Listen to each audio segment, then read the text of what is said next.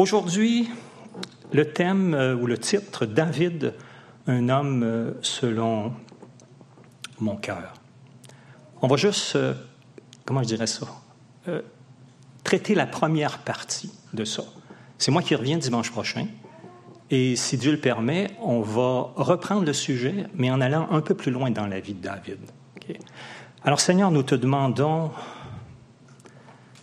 à ton trône de grâce de tous nous faire grâce. Sans toi, on ne comprendra rien. Sans toi, je vais mal m'exprimer. Les mots ne se rendront pas jusqu'au fond des cœurs. Mais tu es le Dieu de toute grâce. Ton esprit dans le cœur des tiens. Alors viens nous parler, nous visiter, que toi tu paraisses aux yeux de chacun. Amen. La première personne qui parle de Dieu, qui parle de Dieu, qui parle de David dans l'Écriture, c'est Dieu lui-même.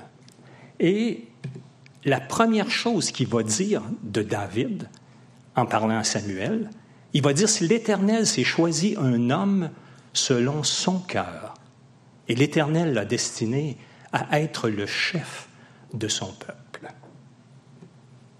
Alors notre objectif, ou mon objectif du moins, c'est de comprendre ce que Dieu voyait et aimait tant chez David pour l'appeler un homme selon son cœur et le choisir comme prochain roi pour son peuple. C'est de considérer David dans ses jeunes années et de voir son cœur au moment où Dieu le voit comme un homme selon son cœur, alors qu'il n'est connu de personne, qu'il n'a rien accompli de visible, qu'il n'a aucune réputation ni succès qui le démarque aux yeux des autres hommes. Et avant de commencer sur ce sujet-là, je veux juste clarifier pour tout le monde, pour les non-habitués peut-être, que ce sujet-là s'adresse à ceux qui sont déjà au Seigneur.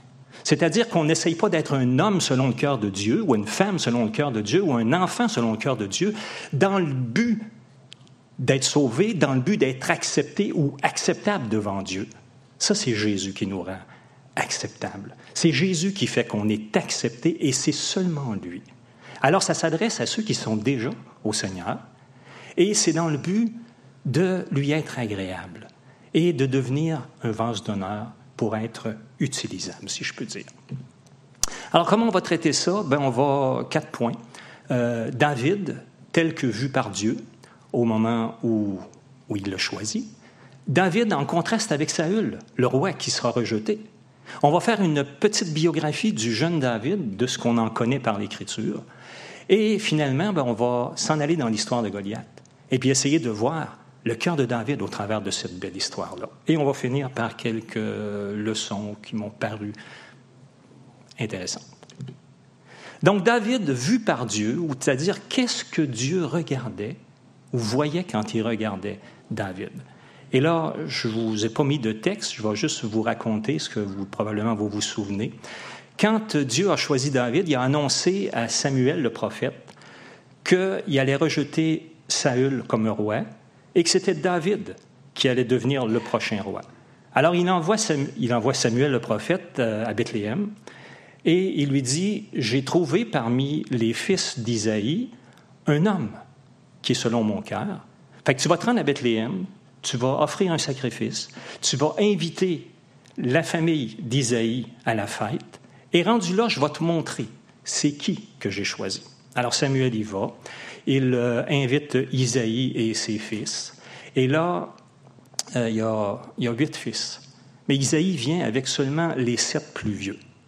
Alors euh, se présente devant Samuel le plus vieux, qui est un homme d'une belle carrure, une belle prestance. Et là, Samuel va être, en le voyant, Samuel va dire certainement, c'est celui-là que le Seigneur a choisi. Parce qu'il voit, là, tu sais, là, c'est un homme qui a l'air, il a la carrure, il a la, la prestance pour paraître comme un roi. Mais Dieu va lui dire, ne prends pas garde à son apparence et à la hauteur de sa taille, car je l'ai rejeté. L'Éternel ne considère pas ce que l'homme considère. L'homme regarde à ce qui frappe les yeux, mais l'Éternel regarde au cœur. Et là, je vais juste rappeler quelques passages des autres Écritures pour peut-être nous sensibiliser aux grands pièges qui nous guettent. C'est le Seigneur qui va dire en Matthieu 15, 8, Ce peuple m'honore des lèvres, mais son cœur est éloigné de moi. Et ça, cette parole-là, moi, elle me rejoint, elle me rejoint souvent. Parce que c'est tellement facile de porter, c'est-à-dire d'avoir une routine, d'avoir une routine religieuse, si on peut dire, et puis de le cœur n'est pas là. Aux pharisiens, le Seigneur va dire avec beaucoup de sévérité, Malheur à vous, scribes et pharisiens hypocrites, parce que vous ressemblez à des sépulcres blanchis qui paraissent beaux au dehors, et qui au-dedans sont pleins d'ossements de mort et de toute espèce d'impureté. Il dit, vous de même, au-dehors, vous paraissez juste aux hommes, mais au-dedans, vous êtes pleins d'hypocrisie et d'iniquité. Alors ne nous préoccupons pas du dehors en premier, mais du dedans, parce que c'est là que le Seigneur regarde. À l'église d'Éphèse, en Apocalypse 2, le Seigneur, il va dire, je connais tes œuvres ton travail, ta persévérance. Je sais que tu ne peux supporter les méchants, que tu as de la persévérance, que tu as souffert à cause de mon nom et que tu ne t'es pas lassé. Mais ce que j'ai contre toi, c'est que tu as abandonné ton premier amour. Voyez-vous, ces gens-là étaient encore attachés au Seigneur, ils le servaient, ils acceptaient la souffrance à cause de lui. C'était tout extraordinaire. le Seigneur, il le voit, il le sait, il le reconnaît. Mais le cœur n'est plus entièrement là. Tu ne m'aimes plus comme avant. C'était ça que le Seigneur regarde. Le cœur de David, c'est là qu'il regardait. Et il regarde à notre, à notre cœur avant toute chose, pas à notre service, pas à la façade et surtout pas à une routine religieuse. On va placer David en contraste avec euh, Saül, le roi rejeté. Pourquoi est-ce que Dieu rejette Saül comme roi? Ben, Samuel va s'adresser à Saül, puis il va lui dire, lorsque tu étais petit à tes yeux, parce que quand Dieu a choisi Saül, et c'est un grand gaillard, il dépassait d'une tête tout le monde, là. il avait la prestance d'un roi humainement parlant, là, comme on aime avoir des, gens forts, puis sur deux autres, puis tout ça. Sauf que Saül était un homme très timide. Il ne voulait pas ça, puis il se cachait. Il était petit à ses yeux. Mais une fois devenu roi, il était plus petit à ses yeux. Samuel va aussi lui dire, en fait c'est Dieu qui parle de Samuel, il dit, je me repens d'avoir établi Saül pour roi, car il se détourne de moi, il n'observe pas mes paroles. Tu as agi en insensé. Tu n'as pas observé le commandement que l'Éternel, ton Dieu, t'avait donné. Et là, on n'ira pas dans les détails, mais à plusieurs reprises, le Seigneur avait donné des directives à Saül comment agir, comment l'attendre lui. Et Saül n'a pas eu la confiance. Il n'a pas cru les paroles. Il s'est pas confié à ces paroles-là. Et il a pris les choses en main. Et, évidemment, il, s'est détourné du Seigneur. Ailleurs, euh, Samuel, Saül avait été envoyé pour détruire euh, euh, les Amalécites. Et puis Dieu avait dit, tu vas détruire tout le bétail, il ne restera rien là. Et Samuel a décidé de garder pour lui, pour le peuple, les meilleurs animaux pour les offrir en sacrifice. Il pensait bien faire. Et pourtant, Dieu n'avait pas dit ça. Il dit, Voici, l'obéissance vaut mieux que les sacrifices. Et l'observation de sa parole vaut mieux que la graisse des béliers. Puisque tu as rejeté la parole de l'Éternel, il te rejette aussi comme roi. Alors pourquoi Dieu aimait tant David? Eh bien, en Acte 13, 22, c'est Paul qui va, qui va euh, euh, citer euh, cette parole de l'Ancien Testament. Il dit Puis, l'ayant rejeté, il leur suscita pour roi David, auquel il a rendu ce témoignage. J'ai trouvé David, fils d'Isaïe, homme selon mon cœur, qui accomplira toutes mes volontés.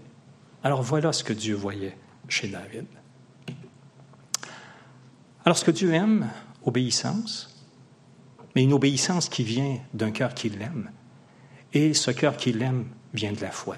Comme Galates 5.6 dit, hein, ni la circoncision, ni l'incirconcision n'ont de valeur, mais seulement la foi qui est agissante par l'amour. On fait une petite biographie de David dans sa jeunesse jusqu'au temps de Goliath. D'abord, on est en, environ en 1025 avant la venue de notre Seigneur.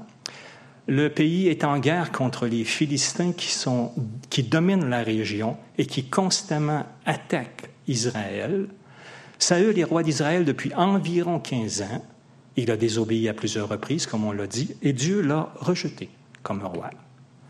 La famille de David, son père s'appelle Isaïe, il est le plus jeune de huit frères, et il semble ignoré par son père, parce que lors de la fête avec Samuel, les sept fils aînés ont été invités, mais David, lui, était, s'occupait des moutons au champ, et il a été laissé là. Et ça me fait penser que, tantôt, je n'ai pas fini mon histoire. Hein. Il y avait les sept fils, ils ont tous passé devant Samuel, et puis euh, il n'y avait aucun qui était accepté. Le Seigneur disait à Samuel, euh, c'est pas lui, c'est pas lui. Finalement, ben, Samuel est obligé de dire à Isaïe, ben, garde, c'est-tu toute ta famille, ça? Hein? Il, dit non, il dit, je n'ai encore un autre qui est resté au champ, il garde les moutons. Ben, va le chercher parce que c'est lui.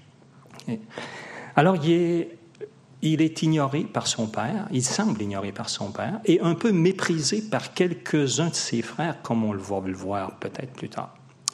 Son âge au moment où Dieu parle de lui, ben, c'est inconnu. Mais on devine que c'est plus ou moins 17 à 20 ans. Il a le corps et la force d'un adulte, mais un visage d'enfant. Saül va dire, tu n'es qu'un enfant. Goliath va le prendre pour un enfant, puis va le mépriser quand il va se présenter devant lui.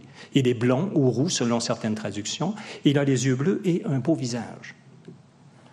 C'est un musicien, un chanteur, un poète et un compositeur. Il joue de la, de la harpe qu'on dit, on appelle ça la lyre, c'est pas la harpe d'aujourd'hui, c'est une harpe avec beaucoup moins de cordes et plus petite. Il est déjà connu à l'époque de quelques-uns et il va être appelé à jouer pour calmer Saül dans ses crises. Plus tard, 73 euh, psaumes du livre des psaumes seront composés par David. Et c'est lui que, vers la fin de sa vie, il va mettre en place toute l'organisation de la louange pour le temple, le futur temple. C'est aussi un berger. Au moment où Dieu parle de lui, il s'occupe des moutons de son père. Il vit souvent dans les champs, dans la nature. Il observe la création. Et ça, ça va se refléter beaucoup dans plusieurs de ses psaumes. C'est un enfant obéissant. On déduit ça parce qu'il va s'occuper des moutons de son père alors que ses frères vont à la fête. Il va être dévoué, engagé, responsable et même prêt à risquer sa vie pour protéger le troupeau de son père. Son instruction, on ne le sait pas, mais il sait lire, il sait écrire, il sait composer. Et sa piété. David connaît la Bible, et j'ai dit petite Bible parce que au moment où David vit, euh, il y a probablement juste les six premiers livres de la Bible qui sont écrits, c'est-à-dire euh, Genèse, Exode, Lévitique, Nombre, Deutéronome et Josué. Euh, juge, pense, pas sûr, je pense pas. Il connaît les histoires de la Bible. Euh, il y a probablement même, même pas, nous autres, on a toutes une, deux, trois, quatre, cinq Bibles dans nos maisons, complètes. Mais pour David, là, elle était, au lieu d'avoir cette épaisseur-là, là, elle était toute petite. D'abord, c'était pas des livres, c'était des rouleaux. Et probablement qu'il n'y en avait même pas à la maison. Euh, c'était des Lévites ou quelques prêtres qui en avaient et qui la lisaient au peuple euh, quand il les rassemblait et que l'instruction de l'Écriture s'était transmise oralement comme ça et on la retenait. Alors David les connaît, ces histoires-là. Ça se reflète dans, dans sa foi, ça se reflète dans ses paroles, ça se reflète dans les écrits des psaumes. Il a appris à connaître et à faire confiance à Dieu par la parole, parce qu'on lui a raconté de lui. Hein. Le Dieu qui a délivré son peuple d'Égypte, les dix qui a ouvert la mer Rouge, qui a fait tomber la muraille de Jéricho, qui a ouvert le Jourdain pour faire passer son peuple. Toutes ces histoires-là, il les connaît et on va se rendre compte qu'il les croit. Il a appris à voir Dieu dans la création, le psaume 19 euh, euh, nous dit que euh, toute... Qu'est-ce que ça dit, le psaume 19? Je ne me rappelle plus des mots exacts, là, mais ça parle de... Les, cieux racontent la gloire de l'Éternel et ce genre de choses-là. Donc David il a appris dans les champs en observant les étoiles, en observant la nature. Il a appris à voir Dieu au travers de ça. Il a appris à voir Dieu au travers de ses expériences de berger. Hein, le psaume 23, l'Éternel est mon berger. Je ne manquerai de rien. Puis il savait c'était quoi la vie de berger. Puis il savait c'était quoi les besoins d'une brebis. Et là, il prend la place d'une brebis puis il dit Toi, mon Dieu, c'est toi mon berger. Alors, la conclusion de ça, la résultante de ça, c'est que je vais manquer de rien. Il a appris que son Dieu est toujours présent. Dans le psaume 139, il dit, il dit Tu sais quand je me lève, tu sais quand je m'assieds, hein, tu es au courant de tout, tout, tout ce qui se passe de ma vie. Et ce qu'on voit surtout par les psaumes et aussi dans les écrits, il entretient une très grande intimité avec son Dieu, une grande dépendance, une grande transparence avec son Dieu. Il exprime constamment ses états d'âme sans aucune peur d'être du ridicule ou sans, peur d'être rejeté par Dieu. Il dit, c'est tellement encourageant de lire les psaumes parce que David met des mots sur des états d'âme que je vis souvent, puis que moi, j'arrive pas à mettre des mots. Hein. Il raconte sa détresse, il répand sa plainte. Il dit Mon âme est toute troublée, mon âme est angoissée, ma force m'abandonne. C'est ça le langage de David souvent. Alors, en résumé de ce qu'on vient de voir, c'est ça David au moment où Dieu le voit comme un homme selon son cœur et qu'il le choisit pour être le prochain roi. C'est un simple berger qui n'est pas connu de personne, qui n'a rien accompli de visible, aucune réputation ni succès qui le démarque. Et pourtant, Dieu dit de lui que c'est un homme selon mon cœur. Et c'est lui qui est choisi pour être le prochain roi de son peuple. Et pour le comprendre encore davantage, ben, on va s'en aller dans l'histoire de Goliath. Je n'ai pas mis tous les textes, j'en ai mis plusieurs de cette histoire. Euh, pour que vous puissiez me suivre, ceux qui n'ont pas leur Bible. Si ceux qui veulent suivre avec leur Bible, 1 Samuel 17, euh, les versets 1 à 50, c'est ça qu'on va suivre. Donc la situation au moment de l'histoire de Goliath, c'est que c'est encore la guerre contre les Philistins, ou plutôt les Philistins qui sont en guerre contre Israël. Parce qu'à l'époque, les, Philistins avaient enlevé tous les forgerons, toutes les armes que les Juifs avaient, il leur avait confisqué, et il avait enlevé tous les forgerons du pays pour pas qu'ils se fabriquent d'épées, puis de lances, puis des choses comme ça. Tout le monde était obligé d'aller au pays des Philistins pour faire affiler sa, pioche ou ces choses comme ça, ou sa hache. Alors les Philistins sont encore en guerre, et cette fois-là, au lieu de s'affronter armée contre armée, ils s'en vont dans une vallée, et là, les deux armées sont sur le flanc de la montagne chaque barre. Et là, ils vont dire, on vous propose un duel, hein, un défi. On vous envoie notre champion, vous nous envoyez votre champion, et le gagnant va faire que c'est ce peuple-là qui gagne la guerre, les autres vont être servis, asservis et serviteurs. Alors, leur champion, c'est Goliath. Tout le monde connaît l'histoire, mais elle est toujours rafraîchissante. C'est Goliath le géant. Il mesure 10 pieds de hauteur. Juste pour se situer, là, à mon avis, ça fait au moins ça. Là. OK? L'estrade, ça doit être au moins 10 pieds de hauteur. Euh, sa cuirasse, on dit qu'elle pesait 60 kilos. 130, 135 livres. Ça, c'est juste la cuirasse. Ça nous donne une idée de la force puis de la carrure de cet homme. Alors, il se présente devant l'armée d'Israël soir et matin, pendant 40 jours. Puis à chaque fois, les gens d'Israël, c'est la panique qui s'enfuit, ils ont peur de cet homme. Et comme le verset 16 le dit, le Philistin s'avançait matin et soir, et il se présenta pendant 40 jours. Que, le Seigneur nous emmène dans cette vallée-là, puis qu'il nous fasse voir les armées, nous fasse voir le géant. Et c'est là que euh, le père de David va l'envoyer au champ de bataille pour prendre des nouvelles de ses fils puis leur porter un petit peu de, ravitaillement. C'est sûr que David ne s'attend absolument pas que ce jour-là va être un jour, comment ça, un jour clé dans sa vie. Il ne sait pas que c'est Dieu, dans l'invisible, qui est en train de diriger ses pas. Et qu'il ne sait même pas que Goliath est là ce jour-là. Et là, David arrive au champ de bataille et il euh, parle à ses frères, puis tout à coup, le géant sort des rangs, il s'avance et puis il va encore une fois lancer le défi et insulter l'armée d'Israël et le Dieu d'Israël. Et comme le texte le dit, tandis qu'il parlait avec eux, voici le Philistin de Gath, nommé Goliath, s'avança entre les deux armées, hors des rangs des Philistins. Il tint les mêmes discours que précédemment, et David les entendit. À la vue de cet homme, tous ceux d'Israël s'enfuirent devant lui et furent saisis d'une grande crainte. David dit aux hommes qui se trouvaient près de lui, Que fera-t-on à celui qui tuera ce Philistin, qui ôtera l'opprobre de dessus Israël? Qui est donc ce Philistin, cet incirconcis, pour insulter l'armée du Dieu vivant? Est-ce que vous voyez la différence là entre, entre ce que David, le cœur de David, il est indigné de ce qu'un homme, même un géant, va s'attaquer comme ça à l'honneur de Dieu et à l'honneur de son peuple? Et puis, il ne comprend pas que tout le monde s'enfuit puis a peur, même si c'est un géant de dix pieds. David, ça n'a pas l'air à l'influencer, ça.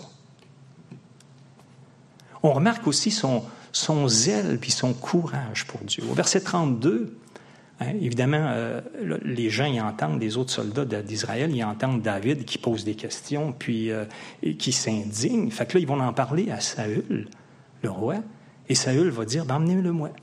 Alors David va dire à Saül que personne ne se décourage à cause de ce Philistin. Ton serviteur ira se battre avec lui. Alors vous voyez la scène? Jeune homme, 17, 18, 16, peut-être 20 ans.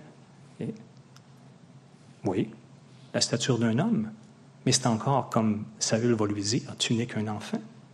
Et le géant, l'armée qui a peur, même Saül, qui est plus grand que tout le monde, puis plus fort que la majorité, a peur et personne, ça fait 40 jours, matin et soir, que le géant vient les mettre au défi puis les insulter. Puis personne n'a osé bouger. Mais là, David arrive et dit que personne ne se décourage. Ton serviteur ira se battre avec lui. Et là, on voit dans, dans les textes sa grande détermination. Lui, il ne regarde pas à ce que les hommes pensent, à ce que les hommes disent, mais il regarde à son Dieu. Son frère va lui faire des reproches. Eliab, son frère aîné, qu'il avait entendu parler à ses hommes, fut enflammé de colère contre David. Il dit Pourquoi es-tu descendu À qui as-tu laissé ce peu de brebis dans le désert? Je connais ton orgueil et la malice de ton cœur. Et vous vous rendez compte, c'est encourageant, ça hein? C'est encourageant, le grand frère qui, vient euh, le caler puis qui vient le décourager. Ça pas d'affaire là. Après ça, quand Saül, il va dire à Saül qu'il va y aller, mais Saül, il va dire, tu ne peux pas aller te battre avec ce Philistin, tu es un enfant. Il est un homme de guerre dès sa jeunesse. Et quel encouragement. Hein? Et un peu plus tard, quand il va s'avancer sur le champ de bataille, le Philistin regarda, et lorsqu'il aperçut David, il le méprisa, ne voyant en lui qu'un enfant blond et d'une belle figure. Le Philistin dit à David, suis-je un chien pour que tu viennes avec moi avec des bâtons? Et après l'avoir maudit par ses dieux, il ajouta, Viens vers moi, et je donnerai ta chair aux oiseaux du ciel et aux bêtes des champs. Et David, qu'est-ce qu'il va faire hein? Il ne se laisse pas décourager, parce qu'il ne regarde pas à ce que les hommes regardent? Et il n'écoute pas, il ne se fie pas à ce que les hommes disent, mais il regarde plus haut que ça. David dit à Saül, Ton serviteur faisait paître les brebis de son père. Et quand un lion ou un ours venait en délivrer, en enlever une du troupeau, je courais après lui, je le frappais et j'arrachais la brebis de sa gueule. S'il se dressait contre moi, je le saisissais par la gorge, je le frappais et je le tuais. C'est ainsi que ton serviteur a terrassé le lion et l'ours, et il lancera du Philistin de cet incirconcis comme de l'un d'eux, car il a insulté l'armée du Dieu vivant. David dit encore, L'Éternel qui m'a délivré de la griffe du lion et de la patte de l'ours me délivrera aussi de la main de ce Philistin. Et Saül dit à David, Va, et que l'Éternel soit avec toi. Et que j'aime la foi de David. Hein. Dieu a agi dans sa vie dans le passé il s'en rappelle.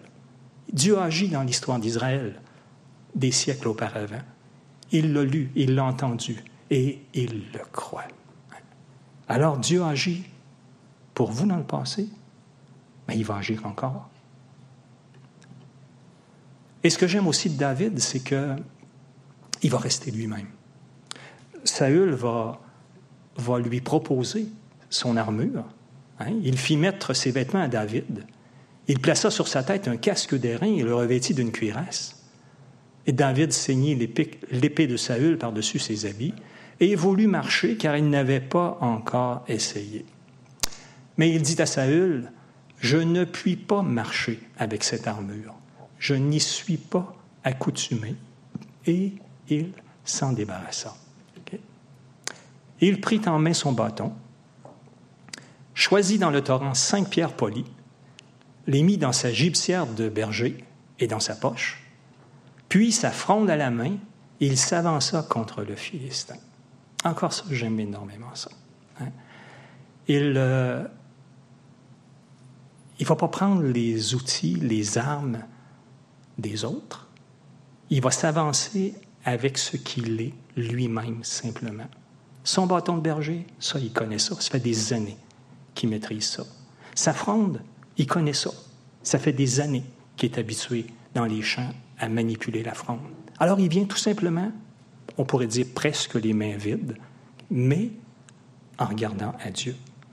Et c'est une grande leçon pour nous autres aussi, ça. Alors il est certain que Dieu va combattre.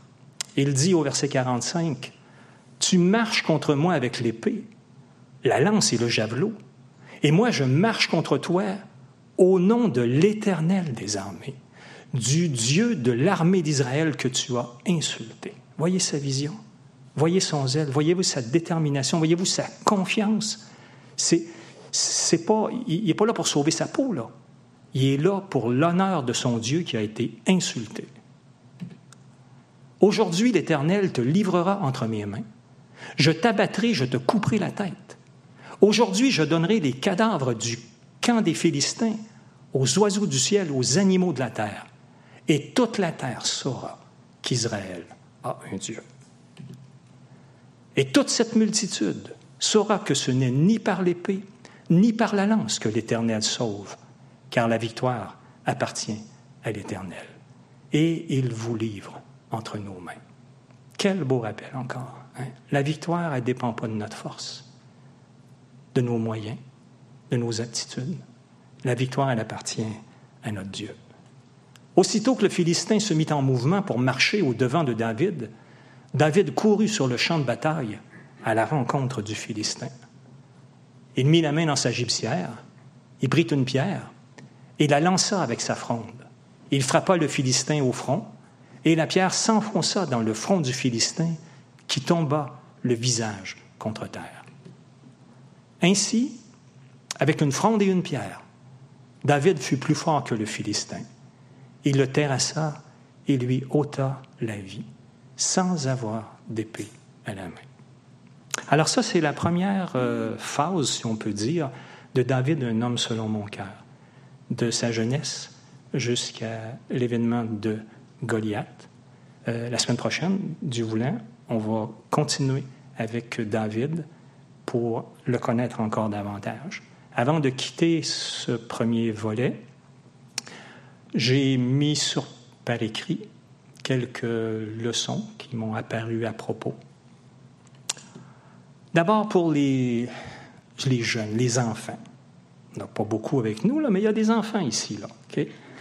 Et il y en a probablement à la maison aussi. Hein? Et vous remarquez que personne ne connaissait David et son cœur. Mais Dieu, lui, il connaissait David. Et c'est dans sa jeunesse qu'il est devenu un homme selon son cœur. Ça ne s'est pas arrivé ça comme ça d'une journée, là. C'est tout jeune, connaissant les Écritures, aimant Dieu, respectant Dieu.